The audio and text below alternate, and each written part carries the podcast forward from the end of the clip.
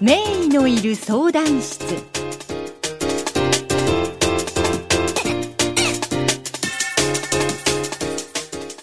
えー、鈴木子どもクリニック院長鈴木幹弘です。日本小児科学会認定小児科専門医であり、えー、日本小児感染症学会員であります。えっ、ー、と、今日は溶連菌感染症についてお話していきたいと思います。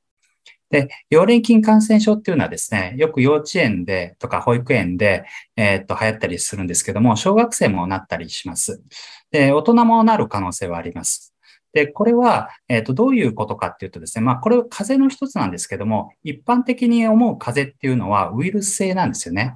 で、ウイルス性の風邪を通常は思い浮かべるんですけど、溶連菌感染症っていうのは実は細菌なんですよね。細菌とウイルスっていうのはちょっと特性が違って、ウイルスっていうのは宿主、いわゆる人間がいないとその、えー、生命、えー、的に生きていけないんですけども、細菌っていうのは単独でも生きることができるんです。で、そこが、えっ、ー、と、生物学的上ですね、細菌とウイルスっていうのは全然区別されているもの。で、大きさも全然違いますし、えっと、細菌というのは普通の顕微鏡でも見れますけども、ウイルスは通常の顕微鏡では見れなくて、え電子顕微鏡じゃないと見れないっていう、まあ、あの、全然違うものなんですけども、普通9割の風邪っていうのはウイルス性なんですけど、この溶連菌感染症っていうのは細菌感染症で、えっ、と、通常の風邪とちょっと違うところはですね、発疹を起こしてきたりだとか、あとは、えっ、と、喉が赤くなるだけじゃなくて、いちご舌って言ってですね、えっと、ベロがイチゴみたいに真っ赤になってくることがあるんですよ。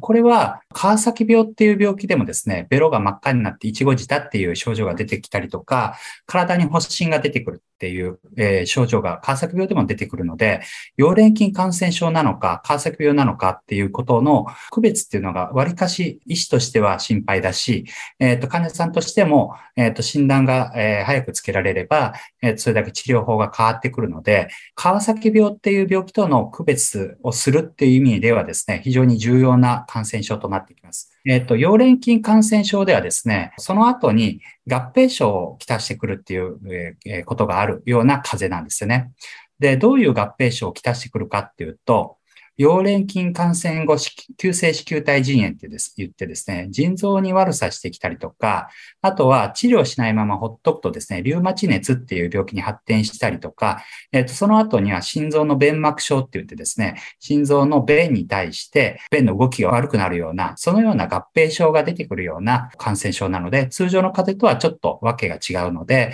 えっ、と、しっかりと、え診断して治療してもらうことが必要な病気です。えっ、ー、と、溶連菌感染症はですね、えっ、と、飛沫感染、エアロゾル感染まではしないんですね。空気感染もしないんです。飛沫感染、それから接触感染。で、家庭内ではですね、よく、あの、あるパターンとしては、えー、大皿で食器を取ったりとかですね、えっ、と、スプーンの使い回しとか、えっと、そういったことで起こるんですよね。で、あと小さい兄弟ではですね、えっと、結構顔ひっつけ合ったりだとか、えー、するので、ピンポン感染って言ってですね、あの、片方の兄弟を溶連菌感染症と診断して治療しましたと。終わりましたとなったのに、もう片方の兄弟が、今度は、あの、溶連菌感染症、感染判明しましたと。で、その子がですね、せっかく治った子に対してまたあの移しちゃったりだとか、あの、そういうピンポン感染っていうのがあるので、兄弟症状あるんだったら一緒に治療しちゃった方がいいっていうのはありますね。